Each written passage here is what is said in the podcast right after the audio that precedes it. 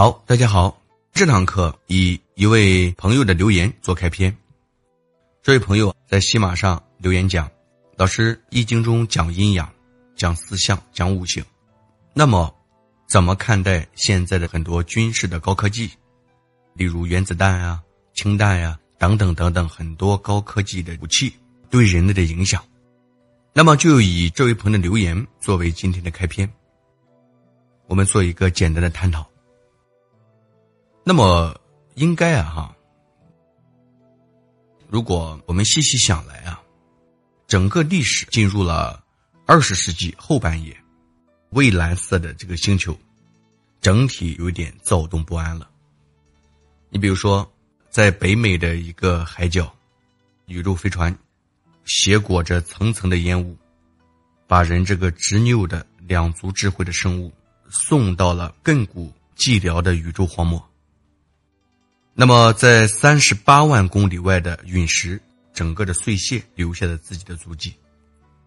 然而，大家想想，也正是这些飞船所喷出的有毒的气流，加上无处不在的氟利昂，可以说撕碎了地球用几十亿年，甚至几百亿年，甚至很长的时间才精心织就的叫臭氧层的东西。那么，在南极的上空，可以毫不夸张的说，已经形成了一个危险的空洞。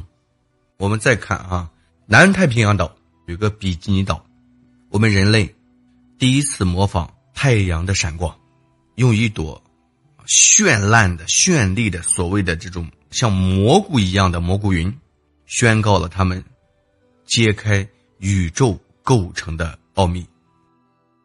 然而，也正是因为这一次的成功，使人类真正的从心底感到了惊恐，感到了灭亡的危险。我们地球上可以说存储的核弹头，足足可以毁灭地球几十次。我们再看很多的实验室里，物理化学的研究，每一分钟都有新的发现。那么，它是我们今天每一个普通的人。都可以得到以往时代可以说连古代帝王都有可能不可妄想的这种奢侈的享受。有时候人们在幻想，甚至可以取代上帝的职能，都很狂妄，也很自大，把一种生物的遗传基因移植到另一种生物身上去。那么大家想想，而在森林和草原上，无数大自然创造的动物和植物，却因为人类的存在这种狂想。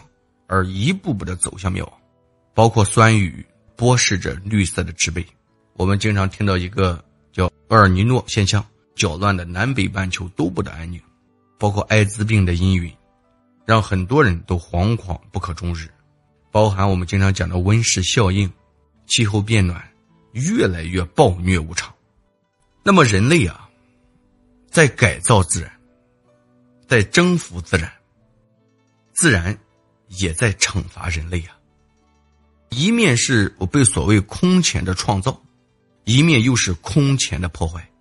人类有时候变得特别的理智，那么同时我感觉又是特别的愚昧。这个阴阳本身相生而又相克，我们看来啊，还是没有超出《周易》的阴阳的变化学说，这个现实。就是我们面临的这个世界的特色，可以这样说，就是我们这样一个世界中生存的人，可能大家都非常的关心自己的未来。全世界很多有志之士都在教思啊、节律啊，从不同的文化角度对这个世界进行观望、反思、忏悔，来寻找我们自己的民族啊，包括以及整个人类解脱困境。走向未来的途径，所以前几年时候，经常我们所说的未来学，未来学这门科学也就应运而生了。值得注意的是，几乎全世界的未来学家无不关注到中国的《周易》的哲学体系。在世界未来研究会，俗称有叫罗马俱乐部，这个组织的专家和学者们呀，这个预测和对策。曾经影响了整个欧洲的经济生活，然而，据说他们接触到了我们古老的东方哲学的时候，却感到了震惊。其中有一篇报道说，罗马俱乐部的负责人卢夫霍曼在读到了《周易》，在读到老子之后讲：“天哪，我从来也没有看到过这样完美的哲学。”美国的社会学家卡普拉在世界上很有名的一位。社会学家，他认为，西方社会能否生存，取决于西方能否吸取东方。首先是中国天人合一的思想，去协调改造西方的政治和经济的结构。他认为啊，这将是真正意义上的文化革命。我觉得啊，从某种意义上来讲，世界注视到的《周易》。带有不可避免的必然性，因为它是对人类过度开发自然、建立超级文明之后，在自然哲学方面的一个新的选择。我们现在社会的物质文明应该是随着工业革命推向全球的，每一项的发明都被迅速应用到生产当中去，作为巨大的生产力，包括火车、电线、高耸的烟囱。一度成为文明的代名词，所以，包括用被各种语言写出的诗篇和颂歌，大家都在赞颂。有时候，我们的人类啊，可能真的有一点得意忘形，他们觉得自己像一个征服者，可以随心所欲的支配这个世界，征服这个地球。可以说，我们有一部分人肆无忌惮的用所谓的电线呀、工厂呀。这种烟雾的缠绕，一直烟雾缠绕到最偏僻的山村，用猎枪向别的动物炫耀自己的力量，大规模的开发矿藏和森林，无节制的开发地下水。也许他们没有想到，短短的几十年，这一切变成了愚蠢的标志。我们看一下啊，本世纪中叶，由于我们人类的过度的开发。导致了环境的污染和生态的平衡已经严重失调。曾经有一度时间，包括世界闻名的泰晤士河里，根本就已经不能养鱼。城市里的孩子现在抬抬头，已经看不见夜空中的银河。别说银河了，看到阴晴圆缺，能看到几个闪耀的星星，就觉得心满意足了。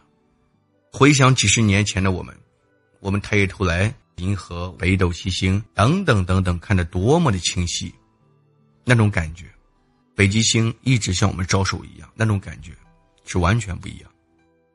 有一只鸟，这个鸟叫漂泊鸠，它的特点就是形态啊非常高雅、举止可爱的一个候鸟，应该是北美大陆非常值得骄傲的鸟的种类，种群非常庞大，种群非常庞大，可以铺天盖地的落在了。北美的五大湖边，蔚为壮观，一落一大群，一落一大片。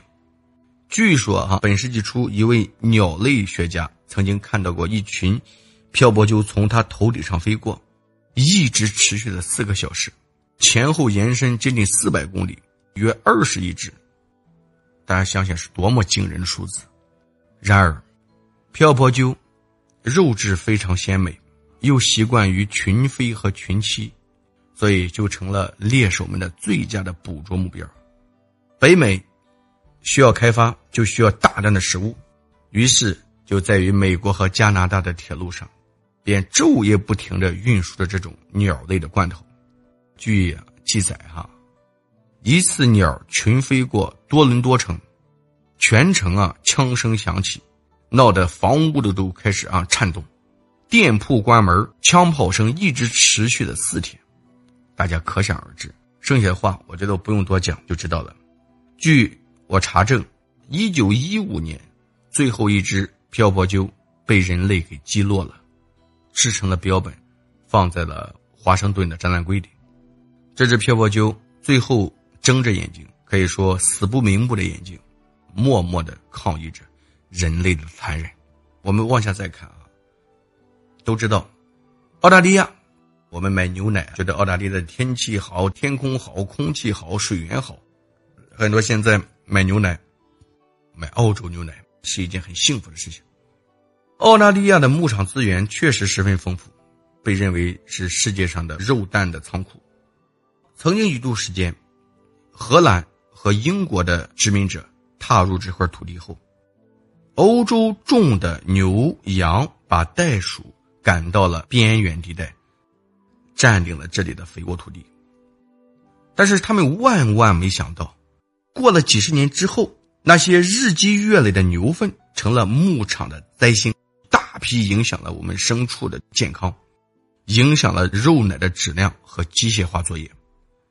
最后没办法，为了解决这些问题，也许大家都听过，他们不得不引进一种很不起眼的小生物登上了欧洲大陆，去担负着维持平衡的重任。这种生物就是被我们中国老百姓给小孩给大人说一说都知道的一个小动物。就是大名鼎鼎的屎壳郎，在中国，屎壳郎的名声可不怎么好。一说到屎壳郎，歇后语一大片：屎壳郎带花呀，臭美；屎壳郎交朋友，臭味相投；屎壳郎打喷嚏，好大的口气；屎壳郎爬报纸，步步走臭字，等等等等。但是谁也不知道，恰恰在中国，这个屎壳郎这个品种，被澳大利亚人选中。经过了精选精装，漂洋过海，去对付欧洲的种牛羊留下的后遗症，所以就从这个事儿上，我们可以看出一点：天造万物，每个人每种物都有他自己独特的魅力。所以一个人想成事儿啊，诸位啊，绝不是把自己的所有的缺点都是改掉，而是不是能找到自己的真正的这个优点和优势，发挥到极致。那么小小的屎壳郎，使我们伟大的人类在这里应该是沉思了，开始自省了。自然界一定需要有一种协调，连屎壳郎也不能少。我想啊，从这些事儿上啊，我已经感觉到自己的渺小。那么人类如果一味的要向自然逞能，去征服自然，那么。他一定被自然所孤立，被自然所毁灭，所以，我们人类绝不是征服自然，绝不是改造自然，而是能否真正的和自然达到天人感应、天人合一的去顺应着自然，搭上自然这个平台，借上大自然给你的势和能量，去顺应它，去推动它。我们经常说一句话叫“成人达己”。你去帮助别人的时候，同时来成就了自己，何况是我们的自然大地母亲呢？如果我们从心里去成就自然，我们的大地自然母亲一定会给我们超值的回馈。似乎啊，无需等待自然界来惩罚人类，人类现在已经开始迫不及待的自相残杀。大家都知道，连续爆发了两次非常有名的世界大战。人们开始纷纷的把一些科研的成果用在制造杀人武器上，成为有史以来可以说最恐怖、最黑暗的这个时刻。这个阴影，我估计到现在大家都还被笼罩着。技术的开发本来是为了使人生活的更幸福、更自在，但是它同时带来了社会矛盾的空前的激化。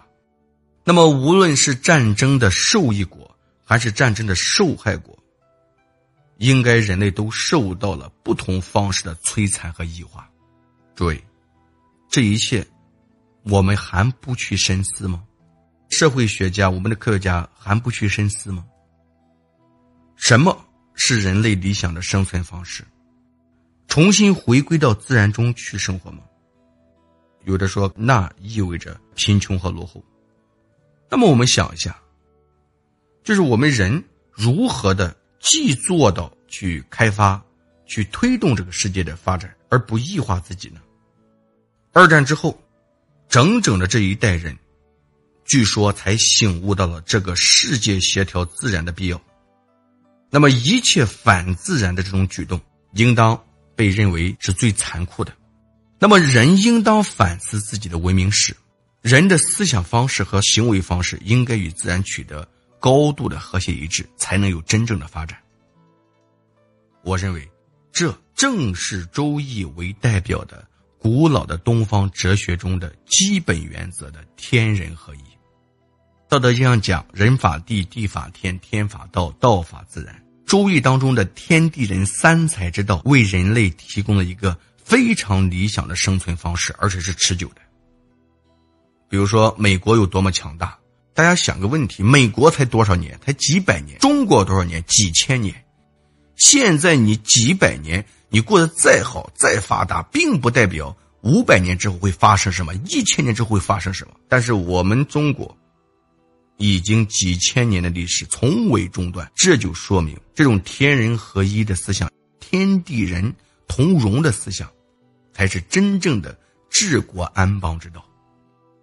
周易的整个哲学，其实它透射出世界上的各个因素应该是彼此对应的、相互制约的，而又整体和谐的。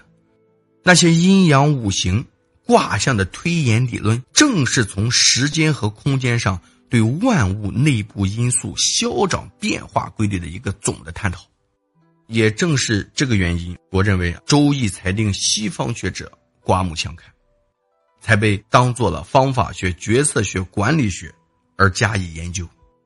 确实，现在不少企业聘请周易学者帮着做决策或管理顾问或国家的顾问。你看啊，就包括一个国家，叫日本，亚洲的日本，二战之后。经过几十年努力，经济出现了飞速的发展，东京也成了整个金融中心之一。那么，日本的管理哲学成为了欧美各个国家争相研究的对象。但是，你细心的发现，日本的企业家的思想和言行里边都蕴含着我们整个老祖宗先哲哲学的成分。我记得有人采访松下的掌门人松下幸之助的时候，就问他成功的秘诀是什么？松下回答。顺应自然的法则去做事对日本啊，再去研究它，你去发现二战之前日本的真正的飞速发展重要的转折点就在于明治维新。我们查阅材料会发现，在明治维新期间有一项定律：不懂中国周易者，不准入阁，就是不准入内阁。所以。正因为他们整个班的成员都是一些懂周易、懂天地人之道、懂天人感应、天人合一之道的这群人，才促成了整个日本的真正的快速发展。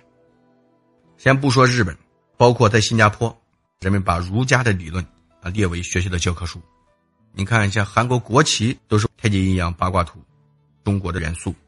中国台湾经济高速发展，七十年代起就刮起了尊崇。国学的旋风，那这一切都给我们什么样启示呢？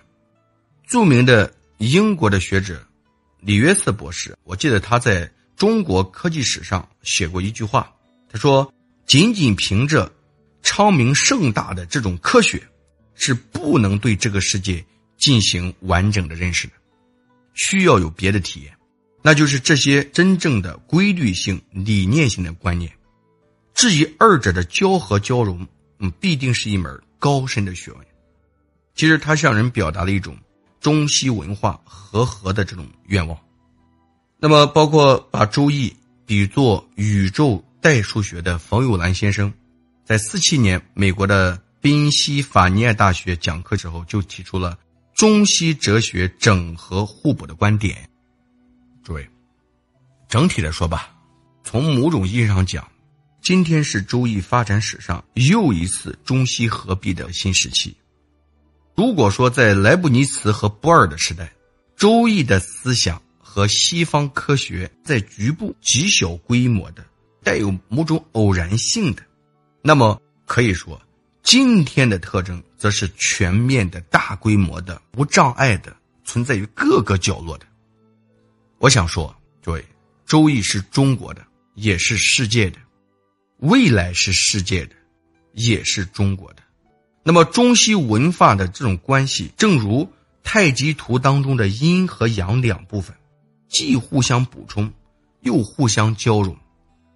我想，只有这样，才能放出更加灿烂的光辉。好了，我们这堂微课呀，就讲到这里。再有几点微信提示：关于我的视频版的系统讲解《易经》和《黄帝内经》的 APP 呢，现在正在最后的调试阶段，时间不长，APP 就会上线，可以带大家系统的去学习《易经》《黄帝内经》，让我们为《易经》和《黄帝内经》的传承真正的做点事儿。再一个呢，希望大家有问题可以多留言，我们多互动，这样的话大家可以都能同时的提升。我希望大家在读易经的时候，同时兼顾学习一下《黄帝内经》，一黄不分家，《黄帝内经》养生智慧，大家可以点一下订阅和关注就行了，同时的去学习，大家一起成长。我们下堂课再见，谢谢大家。